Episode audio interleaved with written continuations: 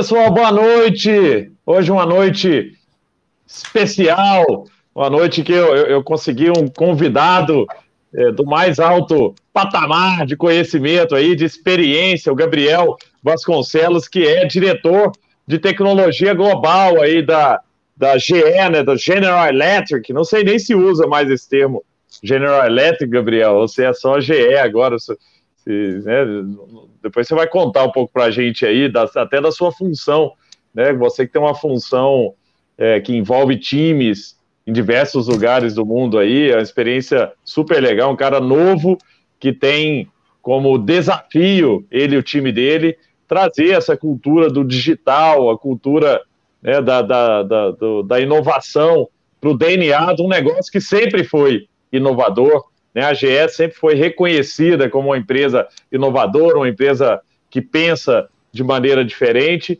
e tem, lógico, como todas as grandes empresas, tem sempre sofrido né, a, a, o desafio, sofrido com o desafio de se transformar. E essas são aquelas que conseguem se perpetuar. Né? A GE é uma empresa centenária, eu não sei quantos, quantos anos exatamente tem, tem a GE, mas é, é, é um, é um ícone da, da, das empresas aí, daquelas que sobreviveram é, a gerações, sobreviveram a ascensões e declínios de economias, ascensões e declínios de tecnologias, e mesmo assim é, continua uma empresa relevante, uma empresa que tem impacto muito positivo, impacto global muito positivo. Então, Gabriel, seja muito bem-vindo. É um prazer ter você por aqui. E fiquem à vontade, viu, pessoal? Se vocês puderem falar aí, antes, Gabriel, da galera, de, de você entrar, só para a galera falar de onde estão, né? Onde vocês estão, porque aí eu puxo aqui para o Gabriel para eles saberem a audiência aqui, ó.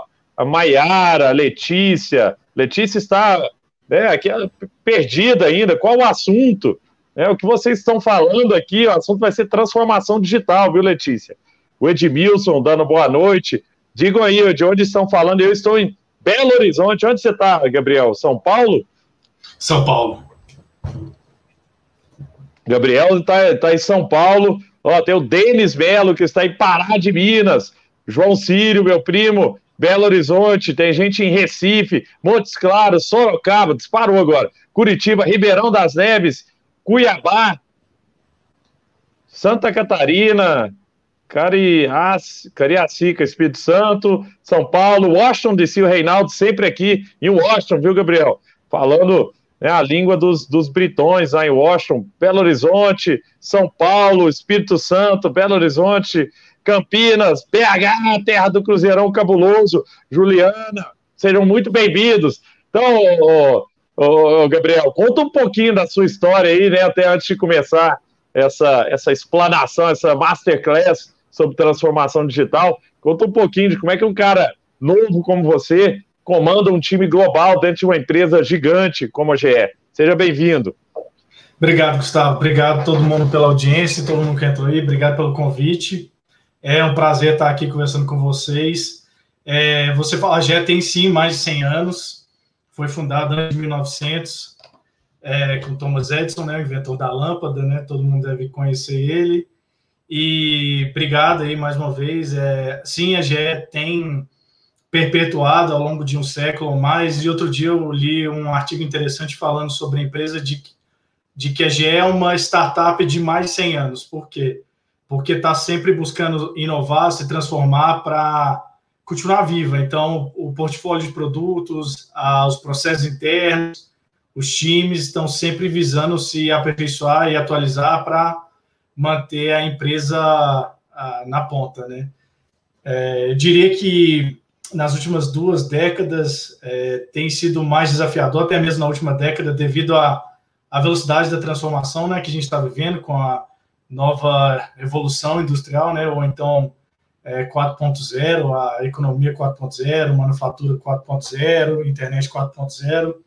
Então, é um prazer estar aqui falando também sobre isso. É, sobre a minha trajetória, assim, como é, todo bom GE e General Electric, você pode, ainda é o, o grande é, logo da empresa, né? Então, eu te, até trouxe, então, como um bom GE, uma página para compartilhar um pouco da minha história. Então, deixa eu compartilhar aqui. É... Deixa eu ver, pronto.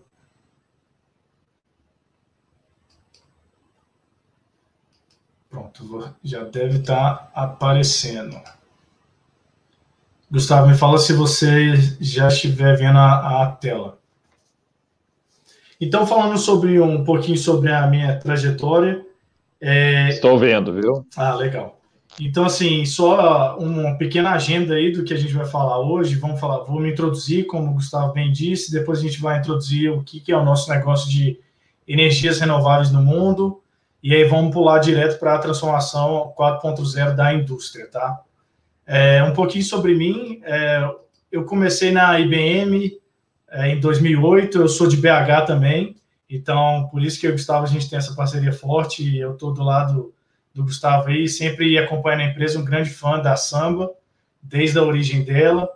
Ah, então, comecei na IBM em 2008, eu fiquei cinco anos atuando na, na empresa, eu digo que a IBM foi uma grande escola para gestão de projetos e processos, e também era o meu cargo mais técnico, mais hands-on, era o cargo que eu fui operador, analista, e botava a mão na massa fortemente, é, e, e escrevia código, enfim.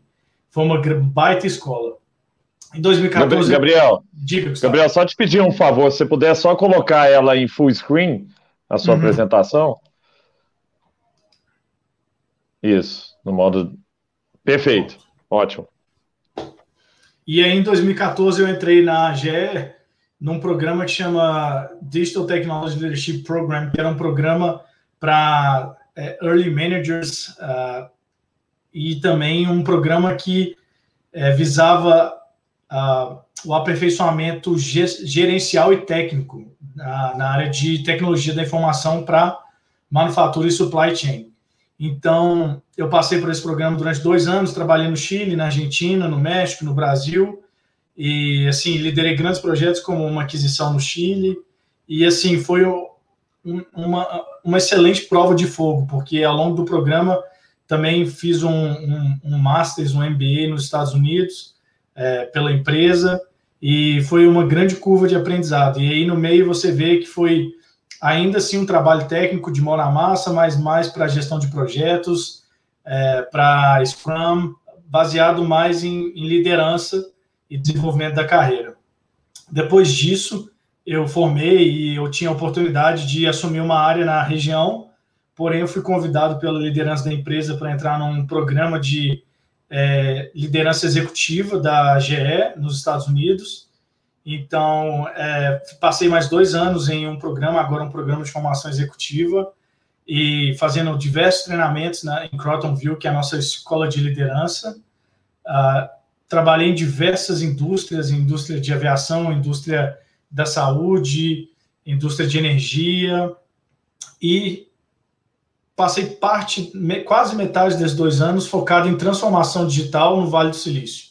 Foi lá que eu adquiri a paixão pela transformação de empresas, por inovação em negócios, modelos de negócio, porque querendo não ter a oportunidade de estar no berço de, da tecnologia e da onde todas as metodologias de projetos e processos e enfim uh, nasceram foi uma baita experiência. Então você vê aí meu meu último cargo foi em IoT eu trabalhei uh, muito próximo do nosso portfólio de uh, indústria da, da, internet das coisas, né? Que você faz o sensor enablement de equipamentos, enfim, para várias indústrias dentro da GE. E desde 2018, então, é, eu fui convidado a assumir essa área, né, de transformação dentro da GE Renováveis, que é nosso braço ou nossa unidade de negócio para energias é, renováveis. E desde então, é, apesar de ficar baseado em São Paulo, é, meu trabalho é basicamente executado pelo mundo, mais fortemente onde a gente tem headquarters que é na Dinamarca, Estados Unidos e França. É, então, é, é, esse sou eu, assim, e o que eu posso dizer dessa trajetória, dessa jornada, é que ao longo que eu fui desenvolvendo, me desenvolvendo na carreira, não é que eu deixei de ter conteúdo técnico, muito pelo contrário, eu sempre busquei me aperfeiçoar em conteúdos técnicos, em treinamentos online, em treinamentos internos, externos, conferências, uh, mas eu adquiri uma visão mais holística, uma visão mais geral, em alto nível, de como essas tecnologias podem trazer benefícios para grandes negócios e transformá-los. Então, É, eu digo que essa trajetória foi ideal para conquistar a, área que atualmente eu estou e, enfim, ter é, todo o sucesso que o nosso time está tendo globalmente, que é basicamente o conhecimento técnico aliado a um grande conhecimento de finanças, negócios e, e manufatura e indústria, né? Gustavo, eu vou parar aqui, eu não sei se você quer complementar, perguntar ou tem alguma coisa aí nas perguntas.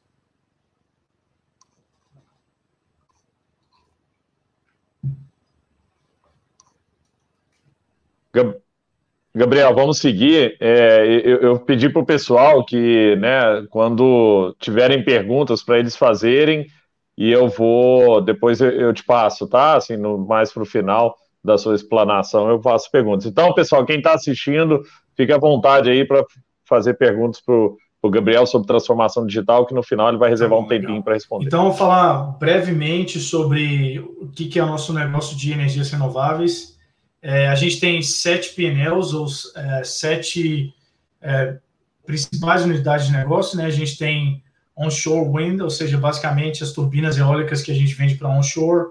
A gente tem serviços digitais, que são que é a nossa área que é, provê os serviços aos equipamentos quando já estão instalados, já produzindo energia. A gente tem um negócio de grid solutions, que é basicamente um negócio que liga todos os equipamentos na rede. Aqui embaixo a gente tem Element Power, que é nosso negócio da Dinamarca, que vende paz e são os nossos principais fornecedores de paz para os equipamentos, tanto onshore quanto offshore. Vocês podem ver aqui offshore, que é a nossa unidade de negócio para equipamentos é, offshore, ou seja, a gente instala as turbinas também em alto mar. A Hydro, que é, é uma das maiores bases instaladas da GE atualmente é no Brasil. É, para Hydro, a gente tem muitas turbinas de, uh, hidrelétricas, né, que são GE, e Hybrids é um novo negócio que visa é, integrar várias tecnologias, desde baterias é, até painéis solares e, enfim, criar as plantas híbridas, como agora é uma nova tendência mundial, né?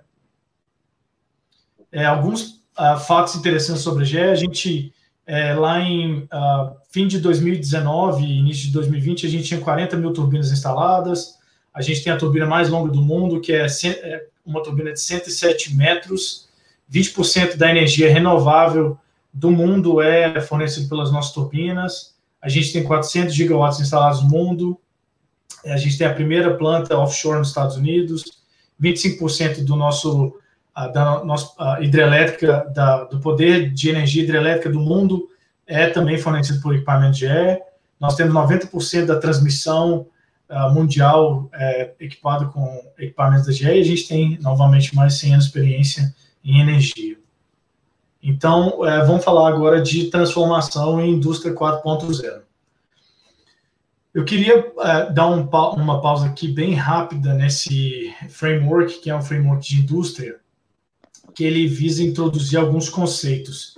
Tem muita informação nele, é, porém, ele basicamente dá, ele olha holisticamente para uma indústria, independente de qual indústria ela seja, se seja é, manufatura de equipamentos elétricos ou qualquer manufatura, ou até mesmo não só manufatura, qualquer indústria, seja de processos contínuos ou discretos. É, então, quando você olha quais são os tipos de processos que você executa internamente num, uh, numa empresa e numa indústria, é, e quais são os tipos de informações, os tipos de dados que são gerados, a profundidade. Aqui na esquerda você vê diversos é, as cores é, demonstrando qual, qual é essa criticidade, é, a banda de dados, qual é o timeline que você está olhando, visibilidade, enfim.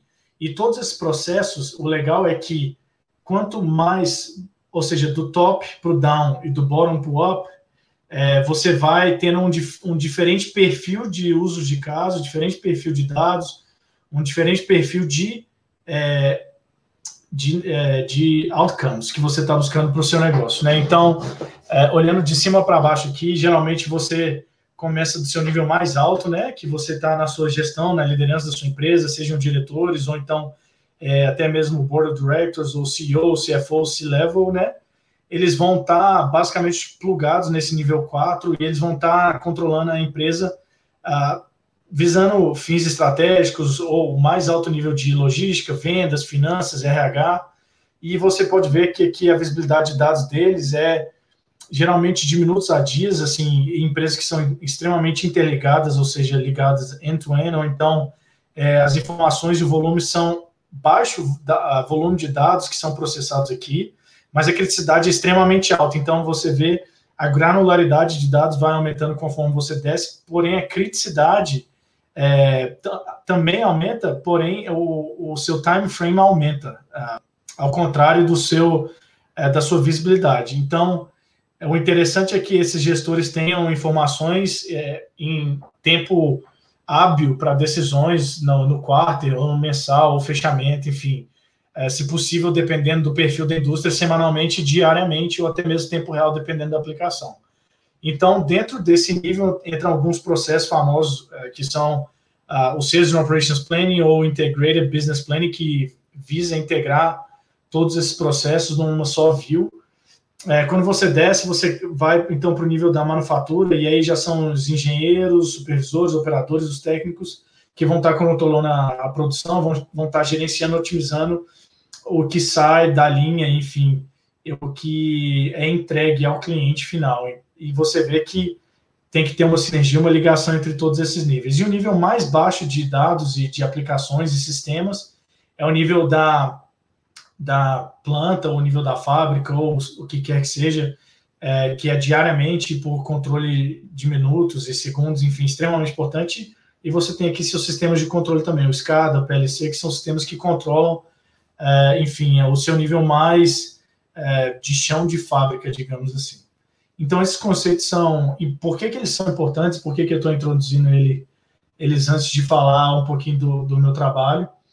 é porque isso dá uma visão holística do, de como funciona uma, uma indústria e como você pode é, otimizar cada um desses níveis, é, cada um dos seus sistemas, para que eles operem na, na, no uso de caso mais adequado a ele. Não adianta você tentar plugar um, um sistema ou um processo de planejamento de, de vendas e, e, e operações, que é o SNOP, ou Integrated Business Planning, aqui no nível mais baixo que os sistemas vão se perder com a quantidade de dados. Então, esses, esses dados eles têm que ser é, processados em sistemas que são automatizados, interligados entre todos os níveis, para que a, a agregação de dados chegue ao nível mais alto de forma digestível para os sistemas, então, gerarem visões de dois, três anos para que decisões estratégicas sejam feitas. É, eu, Gustavo, espero que esteja claro. Eu vou passar para Próxima página.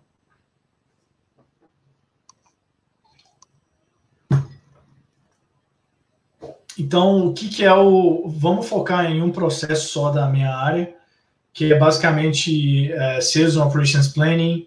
O que, que é esse processo? Assim, é, dificilmente quem não é da indústria ou quem nunca trabalhou em, em indústria PCG, ou então é, outras indústrias, ou indústria de manufatura, enfim, é, dificilmente já vou falar desse processo, mas esse processo é um processo que visa casar a sua demanda de venda, ou seja, a sua força é, comercial com as suas operações, ou seja, qual é a sua capacidade de produção, capacidade de entrega, mantendo a qualidade, mantendo suas métricas financeiras e de supply chain é, de acordo com o seu planejamento estratégico e o, a visão da empresa, né?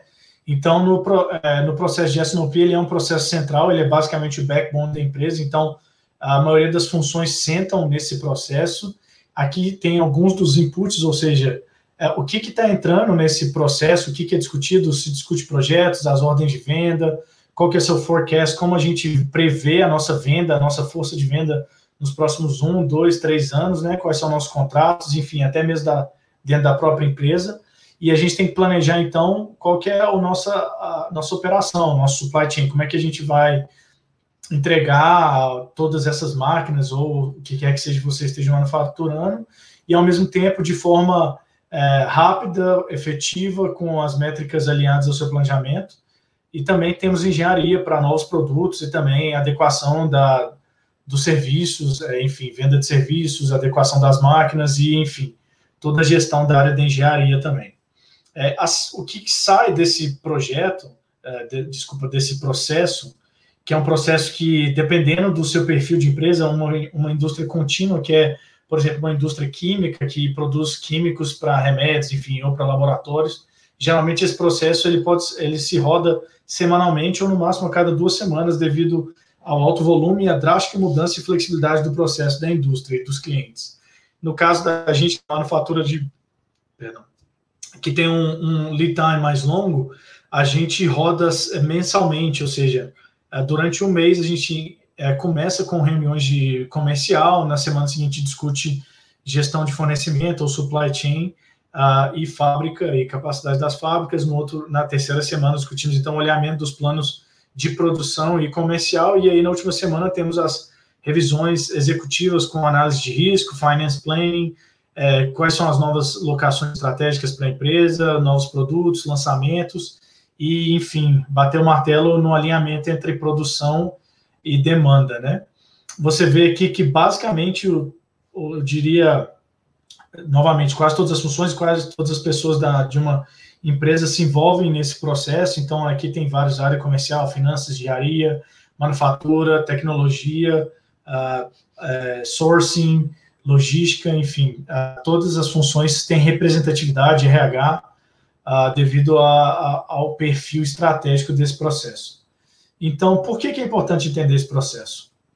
É, a gente na GE estava passando, enfim, por uma transformação, novamente, a, no, na última década, do que a gente é, performou, fez várias aquisições de empresas pelo mundo. Então, a gente tinha que incorporar diversos sistemas, diversos é, processos de produção, diversas fábricas, e isso trazia uma grande complexidade, tanto de footprint, né, que são as localidades de fábricas, escritórios e, e sistemas, aliado a isso, cada uma das regiões que a empresa atua tem suas legislações locais, então você tem que se adequar, você tem que estar ciente de como o mercado funciona, e a boa notícia é que a demanda por energia renovável, que é uma energia limpa ou verde, só aumenta. Então, tendo em vista todos esses três fatores, se trouxe uma grande dinamicidade ao processo e a gente necessitava evoluir e transformar a nossa área global de planejamento estratégico. É, então, a primeira camada, voltando lá naquela página que tinha umas camadas, né? Ele tava, ela estava sendo impactada devido à, grande variabilidade da, desses fatores. Então, a nossa demanda variava, a nossa produção é, variava, a gente é, tinha que escolher os melhores locais para a fábrica, enfim. Então a gente, o que, que, a gente fez? E aí vem o primeiro passo, a gente logo logo vai entrar numa sessão de whiteboarding. É, justamente a, o próximo tópico é o whiteboarding que eu vou tentar é, descrever aqui um pouquinho do que, que é a metodologia de transformação. Mas esse uso de caso aqui é basicamente o primeiro passo quando você identifica uma necessidade de mudança, uma mudança estratégica, uma mudança importante dentro da sua organização que está sendo afetado por fatores externos. Isso pode ser um competidor, pode ser fatores iguais aos nossos estratégicos, pode ser, enfim, uma, alguma, algum outro fator que você teve a sensibilidade ou a, enfim, a gestão ou a liderança da empresa teve a sensibilidade de perceber isso. Então, nossas principais métricas, e aí vem a segunda passo, é o que? Alinhar métricas claras, planos bem claros e aliados em todos a, a, os níveis da organização, é, que tenham métricas claras para o objetivo final do porquê você está transformando. Não adianta você falar, ah, eu preciso. Você vai perceber que até agora eu falei muito pouco de tecnologia. Eu preciso implementar inteligência artificial, eu preciso implementar blockchain. Não. Você tem que entender o que, que seu negócio precisa, o que está sendo é, afetado no momento, qual é seu, seu ponto de inflexão, ou você quer evoluir o seu modelo de negócio, você quer mudar a sua oferta devido a um, um incremento ou um decremento de vendas, ou enfim. Então você tem que. Então, o segundo ponto de uma transformação é ter métricas claras, e a gente teve isso. A gente conseguiu, então, alinhar com a liderança da empresa, e daqui a pouquinho eu vou falar um pouquinho dessa metodologia de como você alinha é, prioridades e métricas numa organização grande, em uma empresa grande, mas que serve também para empresas pequenas empresas de médio tamanho, você tem que alinhar isso muito claro, desde a liderança até a, a linha de frente da empresa, ou seja, quem está realmente executando o processo e trabalhando é, no dia a dia naquele processo, né? e os nossos, as nossas métricas eram basicamente melhorar o working capital, que é basicamente é, como a gente gerencia o dinheiro gerado pela empresa e como a gente gerencia inventário, é, melhorar a visibilidade para, no, o nosso inventário de bens acabados. A gente precisava de, de melhorar nossa habilidade de avaliar N cenários ao mesmo tempo, ou seja, a gente precisava de uma plataforma que não fosse é, rígida, mas que fosse flexível para demonstrar N cenários diferentes, ou seja, se a gente estava mudando a complexidade, o footprint, ou se a gente estava trazendo mais demanda ou diminuindo a nossa capacidade fabril. Então a gente precisava analisar todos esses cenários para tomar decisões acertadas e assim entregar a melhor margem para o negócio, né? Uh, e aqui do lado direito, então, entra o fator, o terceiro fator determinante que vem, pode perceber depois do primeiro e do segundo, ou seja, primeiro você identificou a necessidade de mudança ou você tem um desejo de evolução, e a segunda uh, ponto, novamente, métricas claras. E aí entra aqui, então, o terceiro, o que, que é a tecnologia como parceira uh, dessa evolução sustentável, digamos assim. Então, para a gente, a gente tinha que, é, enfim, matar alguns sistemas legados, que eram alguns dos nossos sistemas de S&OP, que já não conseguiam acompanhar essa flexibilidade do mercado, e trazer, ao mesmo tempo, produtividade para a nossa equipe. Nossa equipe era composta basicamente de gerentes é, muito, que tinham muito tempo de negócio, mas às vezes eles gastavam muito tempo uh, tentando interligar sistemas e dados para trazer nexo para as decisões. Então a gente precisava eliminar esse trabalho offline, a gente precisava reduzir as fontes de dados, e aí você começa a sentir um gancho para Big Data, né, para inteligência artificial, Machine Learning. É, a gente precisava trazer uma colaboração mais efetiva entre as empresas, uh, por todo o mundo e nas várias regiões que a gente tem, não só é, localmente. Então, a gente precisava de uma plataforma que tinha funcionalidade, uh, digamos assim, tipo um Facebook ou Instagram, que trazia uh, que as pessoas podiam debater ideias e tomar decisões. E com isso, amadureceu o processo uh, como um todo. É... Gustavo, não sei se você está me ouvindo, mas meu fone deu um, Não, voltou. É, tô ouvindo, enfim. tô ouvindo aqui. Tá, o legal. meu tá no mute, tá? Mas, tá, mas vamos lá.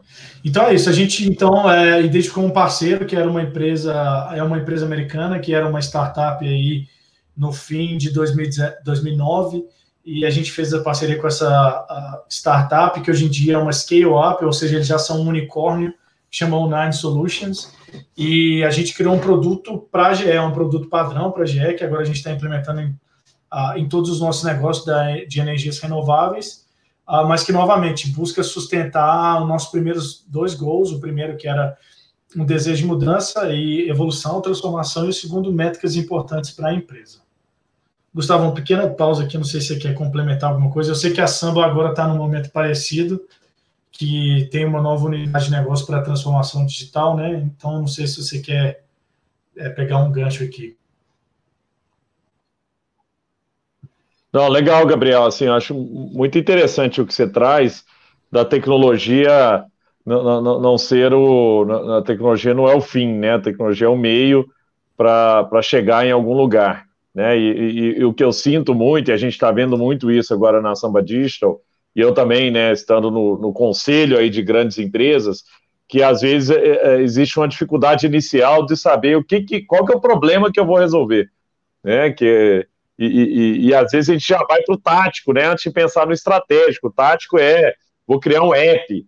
Né? Por várias vezes eu já, já vi pessoas, né, executivos de empresas, falando, vou criar um app novo, ou preciso, né, o que você falou, apostar em inteligência artificial, ou preciso adotar né, coisas de machine learning.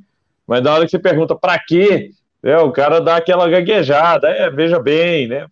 Mas espera aí, né? O que, que você quer resolver? Porque às vezes não é né, você já está indo direto para a resposta, mas não sabe direito qual a pergunta, né? Então eu gosto muito, gostei muito do seu framework ali, que começa com um entendimento né, do, do, do cenário, o que, que, é o problema que a gente quer resolver, né, e depois buscando as alternativas aí, e aí sim né, adotar a, a, a, tecnologia. Muito legal. Eu tenho outros, outros questionamentos aí para você, viu, Gabriel? Mas vou deixar você seguir. No final eu faço algumas perguntas que eu, que eu tenho dúvidas. E, e pessoal, para todo mundo que está assistindo, fiquem aí ó, na, na, cabeça, vocês podem perguntar também que o, que o Gabriel vai responder. Então agora Manda vou aí, Gabriel. uma coisa nova assim para a palestra online, mas que eu já faço há algum tempo em, em reuniões e, e conferências. Eu vou tentar fazer um whiteboarding aqui com ideias e tentar é, explicar um pouquinho mais da metodologia de transformação, porque até agora, igual você disse, tem o framework que eu adotei internamente, mas perdão, da onde vem todo esse framework? Quais são as metodologias que a gente adota ou quais conhecimentos que eu tive que adquirir para para poder drivar isso no negócio uh, de transformação, né? Então, basicamente, acho que tudo começa com e assim, eu não quero usar jargões, mas eu acho que design thinking é uma excelente ferramenta para pequenas e grandes empresas, ou seja, ter seu canvas, claro, e eu vou desenhar aqui em um segundo o que é o canvas, mas é um exemplo de uma forma de entender o seu modelo de negócio. E o que basicamente significa isso é quando você está buscando transformar, então, é só relembrando quais são os pilares né, de uma transformação. Então, quando a gente fala em, em pilares aqui de transformação, a gente está buscando é, algumas uh, coisas primordialmente. Primeiro, é, uma visão, uma necessidade que é basicamente é um competidor, ou você quer lançar um produto, ou você encontrou um pain point dentro da sua empresa ou de mercado, né? Então você tem que ter essa visão, você tem que ter essa necessidade, você tem que trabalhar isso e deixar isso bem claro, trazendo algumas métricas que sejam é, de mercado, ou seja, qual é esse mercado você está atacando, quem é seu cliente, é, qual o fim ou objetivo de negócio, né? Qual é o seu é, modelo de negócio. Então, o que, é o modelo de negócio? É basicamente como você vai trazer vendas para dentro da sua porta e como você vai transformar essas vendas em, em lucro, ou então em reinvestimento para a sua empresa uh, sustentavelmente. Então, depois que você identificou uh, essa visão, é, é, importante você ter métricas claras e alinhadas em todos os níveis organizacionais.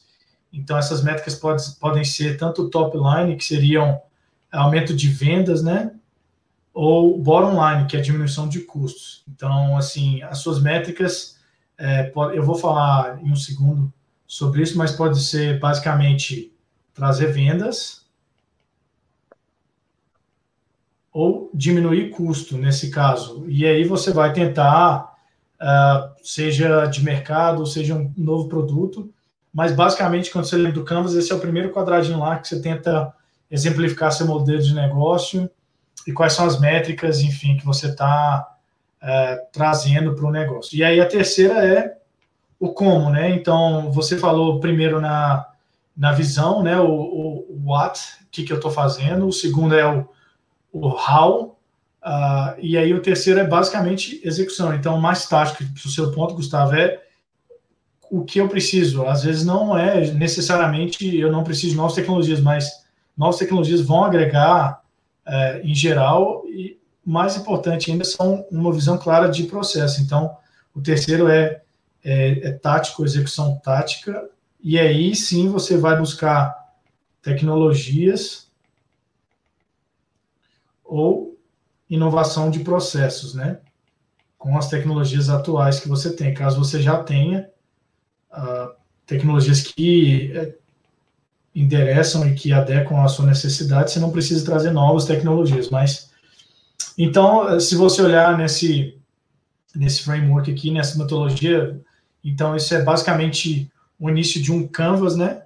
Então aqui é nada mais, nada menos que o início de um canvas.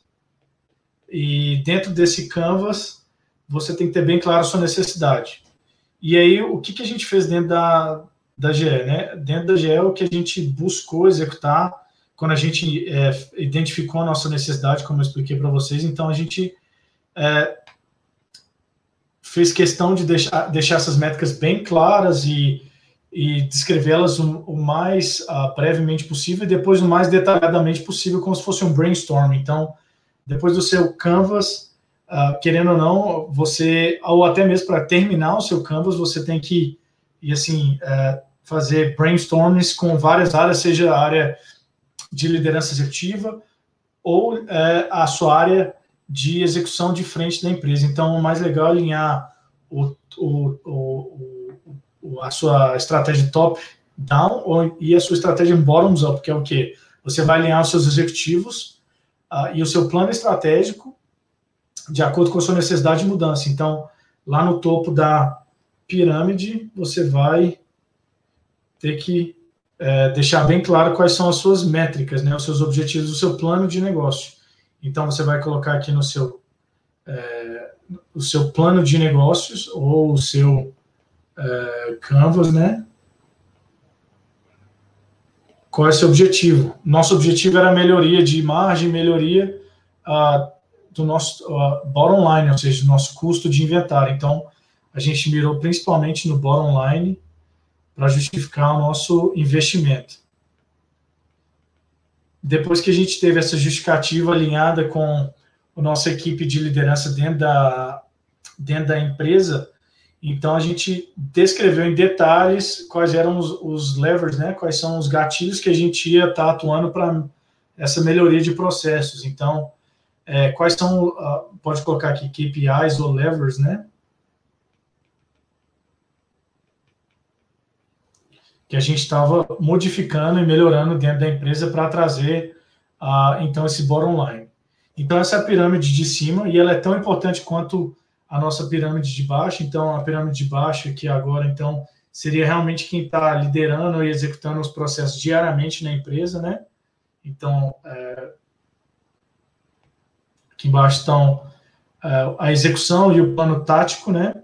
Então, depois de um alinhamento claro com a liderança sobre seus objetivos de negócio e em paralelo, não sequencialmente, mas em paralelo, é, qual é seu plano de execução com a equipe e mapeamento de melhoria de processos. E aí entra é, várias outras metodologias legais, pode ser Agile, pode ser Scrum, pode ser Lean Six Sigma.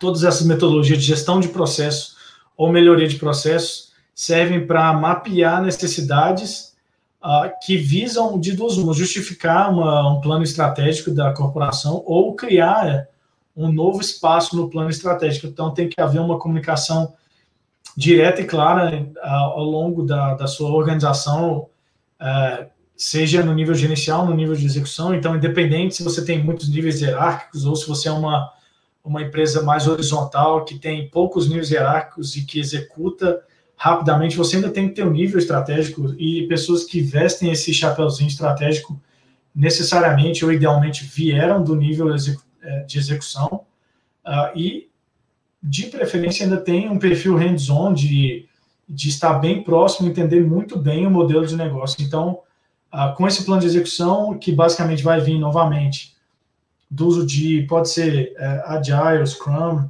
vamos colocar aqui Agile, é, vamos colocar Lean Six Sigma, que é basicamente uma metodologia de melhoria contínua de processos,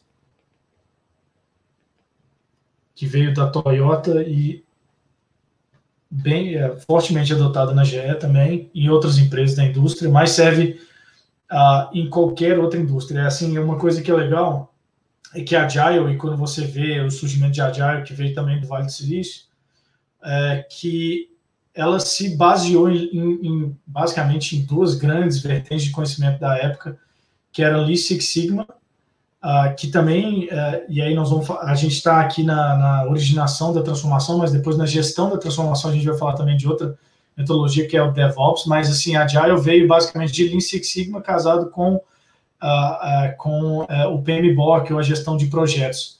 Mas por que chamar Agile? Porque eles visavam pular etapas, conectar etapas mais rapidamente entre desenvolvimento e cliente final para é, se adequar à área de desenvolvimento de software. Nada um, a área de desenvolvimento de software nada mais é do que uma grande linha de produção de uma fábrica. Você tem várias etapas de processo, essas etapas têm tempos determinados, com fins determinados e que vão gerar outputs determinados. Então, por isso que a Agile veio é, de uma, se originou de uma metodologia da indústria, né? Então, quando você alinha, deixa bem alinhado uh, o seu uh, top-down com o seu bottoms-up, você tem então um plano sólido de transformação digital.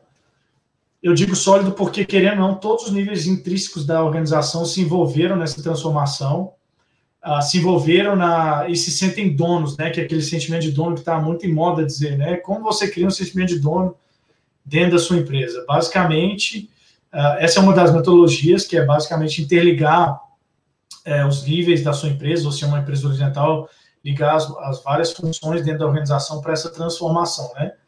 Uh, então, essa é o top-down, bottoms-up. Então, você basicamente já ficou sua transformação, você já identificou o que, que você precisa transformar, e aí agora vem o como. Nada mais é do que. Vou desenhar de novo aqui o, o pilar, mas é, o, o como. Nada mais é a execução tática daquele seu plano de negócio, que agora já está bem detalhado, e com esse plano de negócio querendo ou não, você já deixou bem claro o seu escopo de transformação, as áreas envolvidas, quem são os stakeholders, então todos aquelas aqueles balãozinhos que você tem que preencher no seu canvas, né? É, seja ele o que for, você já tem é, aqui. Você tem quem é o seu cliente final, quem é a sua área de transformação, quais são os seus níveis hierárquicos, qual é o seu objetivo final, qual é o seu modelo de negócio tudo já está respondido, basta então executar.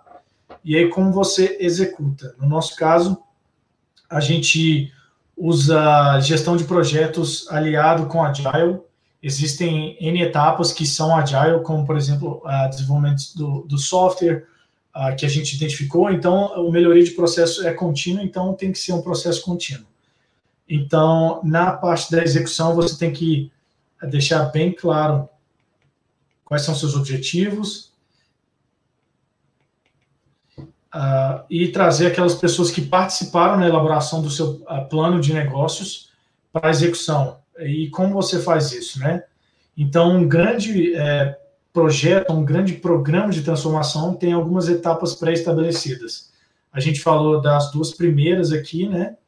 Que é basicamente a sua identificação da necessidade, então identificar o problema,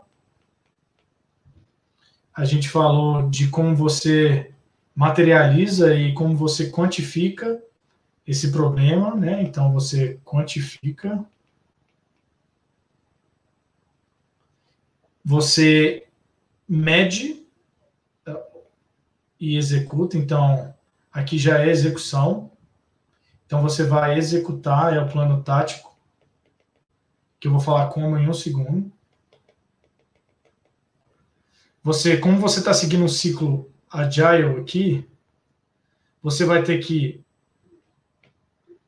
medir continuamente esse. Então, você vai ter que medir.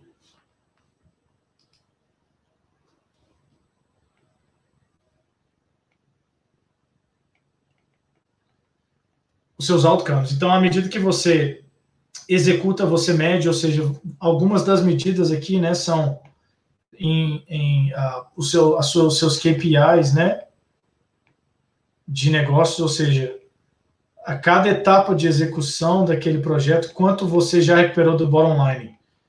São alguns dos KPIs de modelos de negócio, outros KPIs para desenvolvimento de software. É qual é seu throughput? Quão rápido você está entregando a necessidade do cliente? É, outra, qual a qualidade daquela entrega? Então você tem que medir qualidade. Como você está no seu attainment, quão perto você está nos seus uh, fatores de sucesso. Então, fatores de sucesso que foram, querendo ou não, definidos no seu plano de negócio.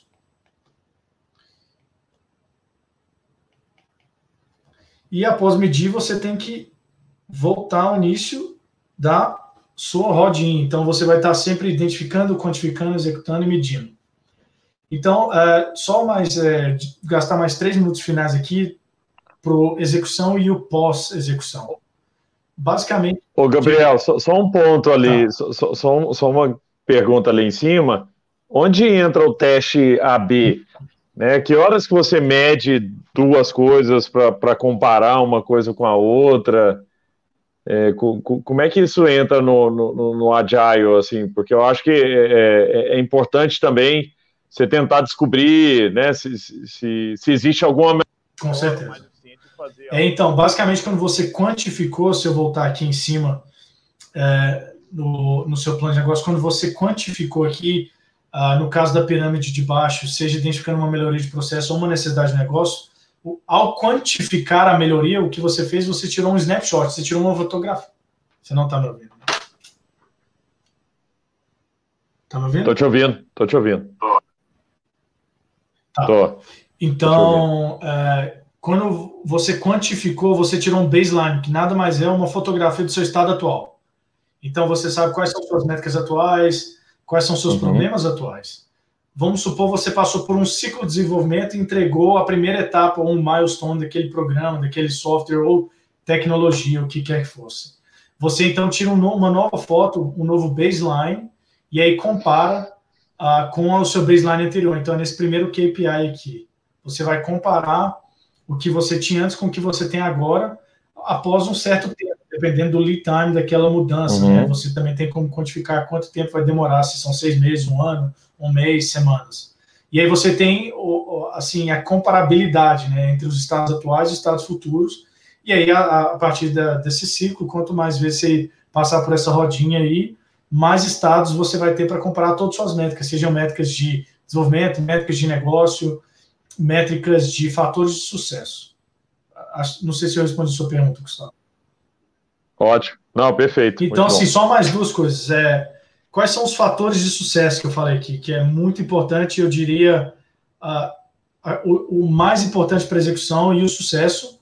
E aí nós vamos falar depois como você faz a gestão da mudança, que é o como você perpetua essa mudança dentro da empresa. Os fatores de sucesso, primeiro, é engajamento em todos os níveis e comprometimento dos N níveis ou das várias funções dentro da organização que está sendo transformada. Então, engajamento. Ou seja, o primeiro fator de sucesso é o engajamento das pessoas que trabalham no dia a dia com aquele processo. O segundo fator é é, eu já havia falado, mas ter métricas claras para a medida desse sucesso em todas as áreas, seja na área de desenvolvimento, seja na área de processo, seja na área, na área de negócio. Então, KPIs claros, objetivos alinhados. Né? E terceiro, é um, um pensamento de gestão contínua da mudança, que é o que a gente vai falar agora. Então, a gestão contínua ou gestão de mudança, que é o change management, nada mais é do que enfim, existem N metodologias aí no mercado. É uma metodologia muito adotada por essas empresas de gestão estratégica, uh, que vocês conhecem como McKinsey, enfim, N outras. Uh, mas, basicamente, visa trazer uma mudança efetiva e sustentável para a organização. Então, nada mais é do que todo esse processo que eu expliquei da pirâmide e toda essa metodologia de transformação digital é o primeiro fator da gestão de mudança é o ter o que é uma metodologia clara de desenvolvimento de transformação, ou seja, envolver os n níveis ou n funções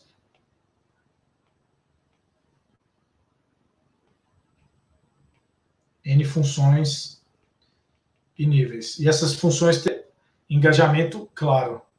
Uh, como você gere essa mudança. Você cria esse sentimento de dono, né, nas funções a partir do momento que todo mundo trabalha em conjunto, ou seja, então a multidisciplinaridade,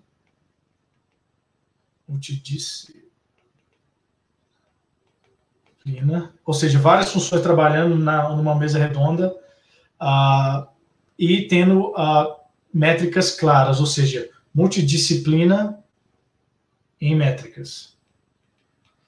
E você entra no ciclo que eu expliquei acima, então o ciclo Agile.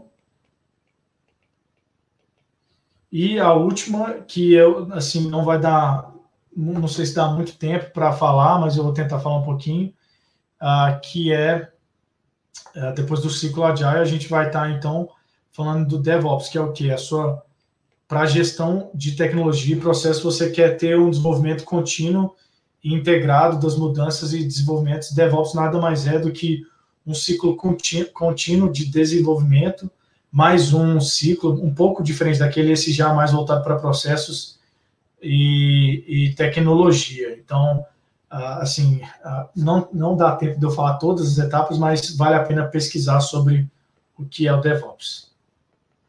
Então era isso, Gustavo. Não sei se você quer adicionar mais alguma coisa ou se tem alguma pergunta aí. Gabriel, tem pergunta e, e, tem algumas aqui. Pessoal, se vocês tiverem perguntas, mandem aí também. Já, já separei algumas aqui também. É, Gabriel, como é que faz, cara, quando a gente está, né, eu que às vezes estou sentado do lado da, das grandes empresas e vejo que tudo dentro da grande empresa é feito para nada dar errado.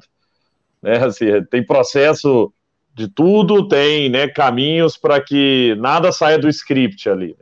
Tem compliance, se o cara tentar fazer um negócio diferente, aquilo ali saiu do script, né, tá, pode ser até demitido da empresa.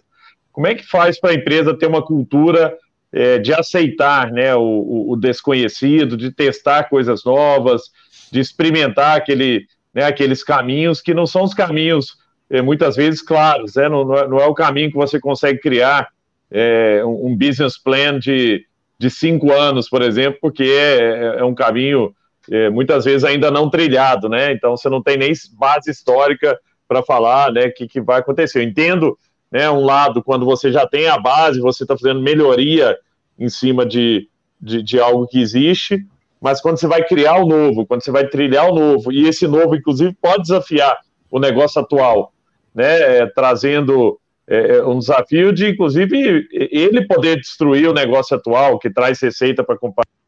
Como é que isso anda em paralelo? Essa pergunta é excelente, Gustavo. Eu acho que é, gestão da mudança também envolve a evolução da cultura organizacional.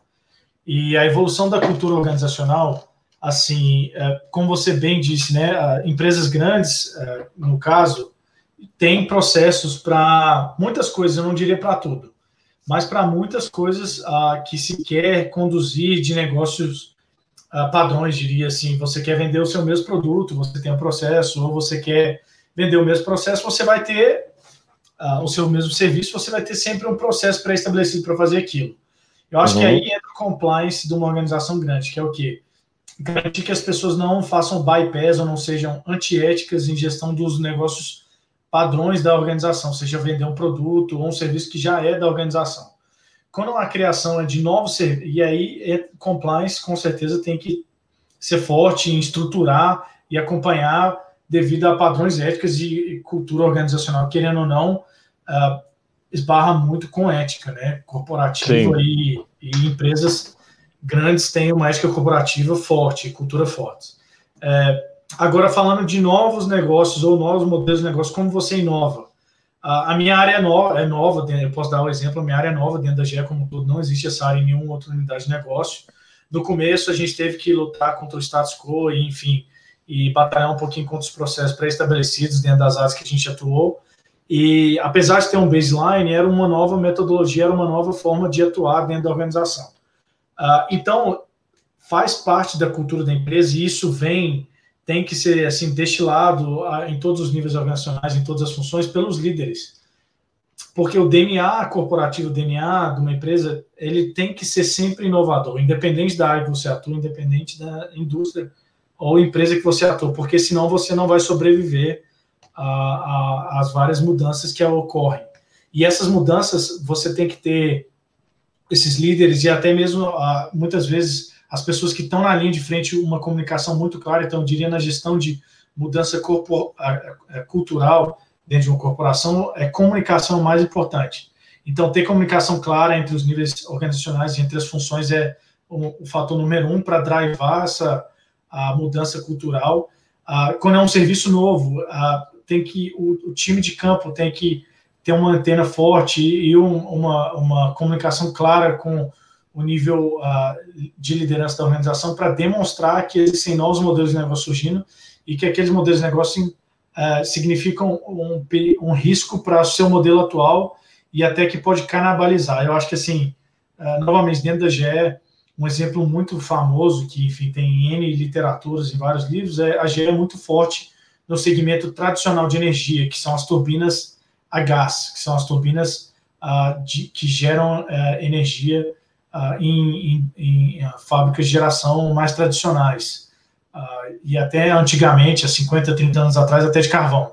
Então, quando se lançou o negócio de energias renováveis dentro da GE, muitos líderes é, apoiaram a ideia, mas o mercado de fora ficou um pouco cético quanto a você vai lançar uma nova linha de negócio que vai canibalizar a sua, o seu core, o seu produto mais forte. E, pô, se não fosse a GE que lançasse a, a unidade de negócio de energia renovável, algum outro faria. E a gente acabaria perdendo esse filão de mercado. Então, é, Gustavo, eu diria que para ter uma mudança inovadora e cultural sustentável dentro de uma corporação, é, quando a gente não está falando de bens uh, tradicionais, mas sim inovação, você tem que ter bem claro uma gestão de portfólio que chama para identificar essas mudanças de tendência no, no, no, mercado.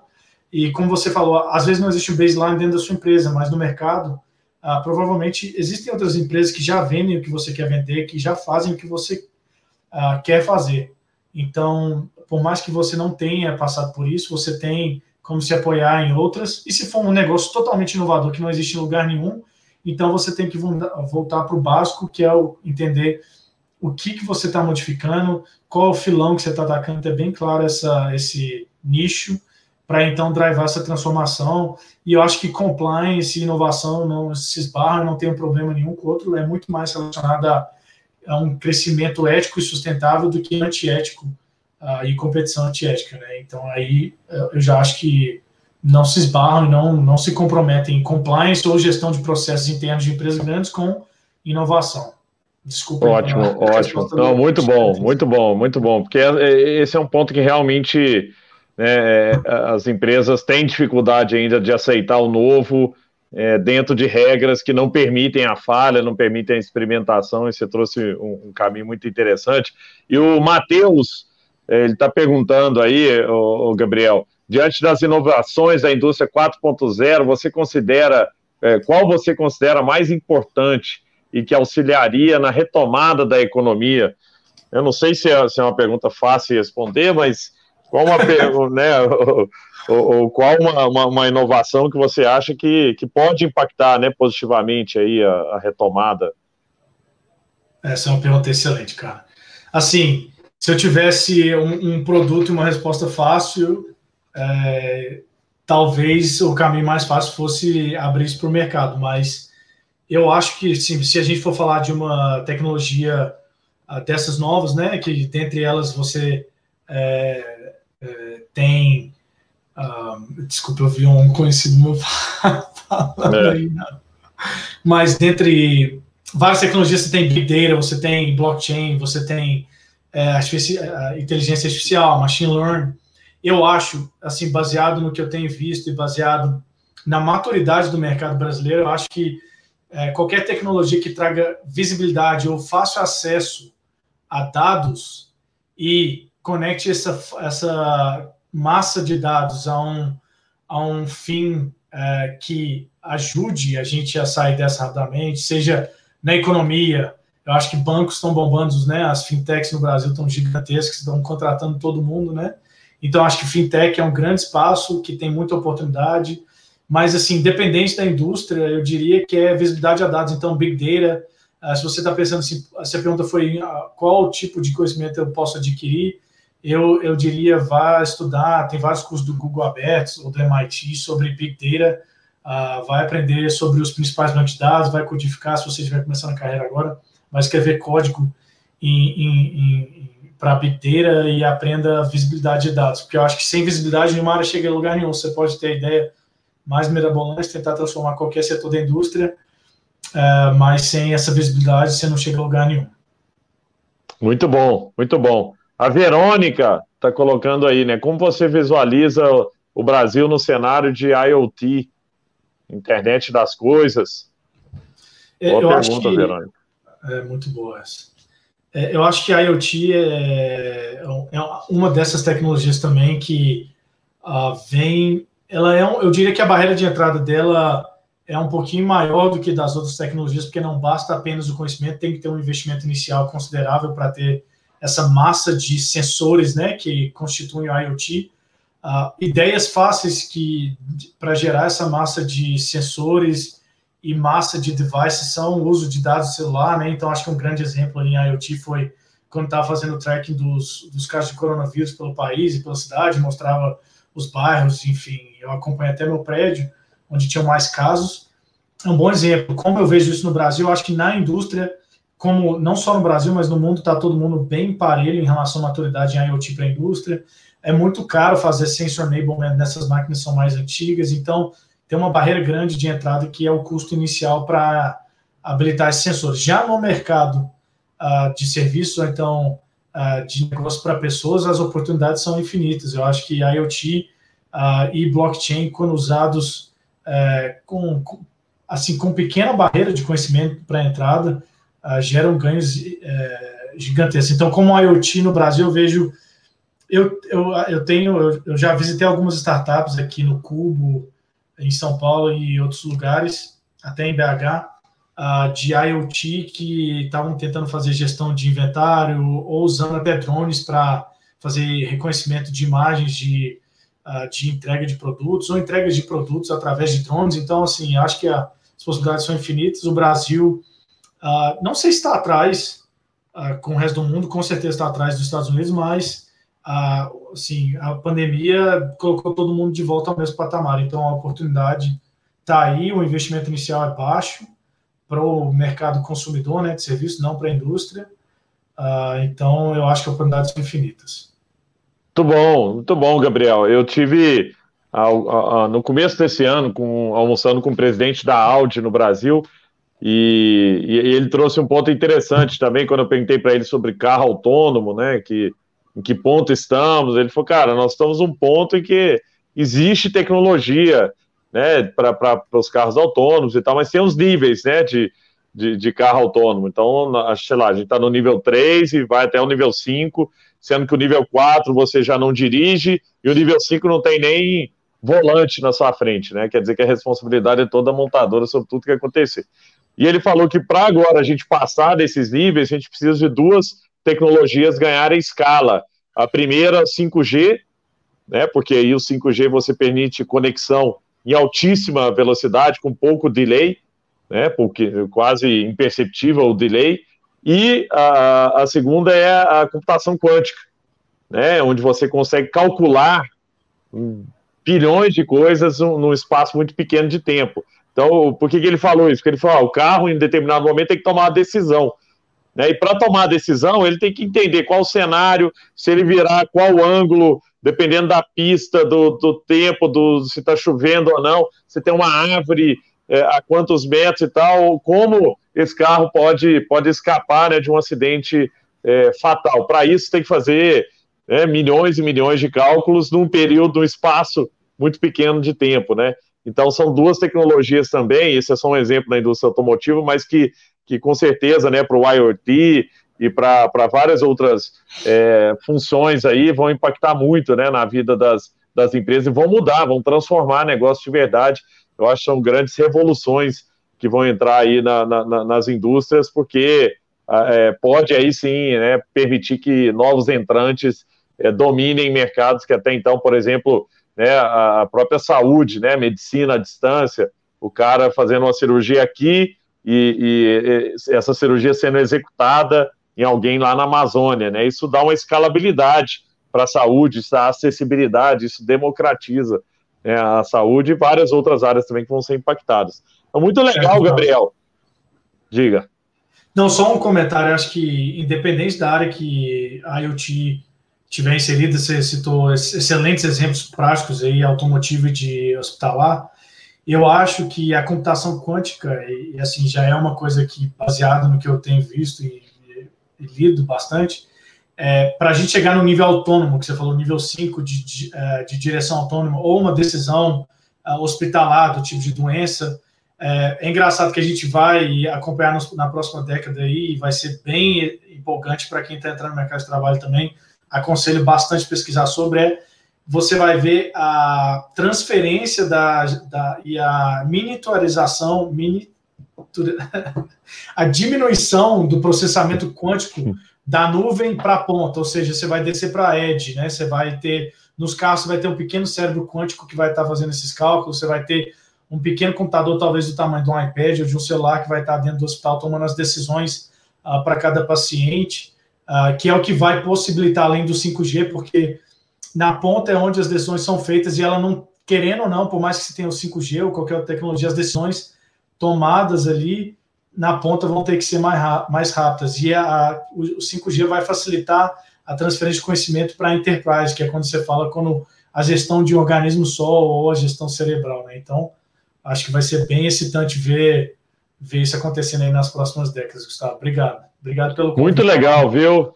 Pô, Gabriel, muito obrigado pela aula que você deu para a gente aqui hoje. O pessoal adorou, altíssimo nível, como esperado, né? Acho que a gente já, já esperava que uma pessoa do, do, do seu nível aí já, já, pudesse trazer conteúdo que enriquecesse a nossa noite e foi brilhante, cara, o que você você compartilhou aqui para a gente. Muito obrigado mesmo por ter né, gastado aí seu precioso tempo, que trabalha em fuso horários complexos né, no mundo inteiro e está aí, né, disponibilizando conhecimento tão legal para a gente. As pessoas aqui adoraram e eu fico, né, mais uma vez aí agradecido por, pela sua, sua, seu carinho aí que tem, né, comigo, com a samba e sempre muito perto aí. Eu conto sempre com você e conte sempre comigo também, viu, Gabriel? Todo mundo que assistiu, uma boa noite. Espero que tenham gostado dessa aula que o Gabriel deu sobre transformação digital na prática. Não é só teoria, não. Aí é o cara que faz. Ele tem né, o conhecimento, mas executa. Obrigado, viu, Gabriel? Obrigado a todo mundo. Uma boa noite para todos. Muito obrigado. Boa noite. Valeu, brigadão.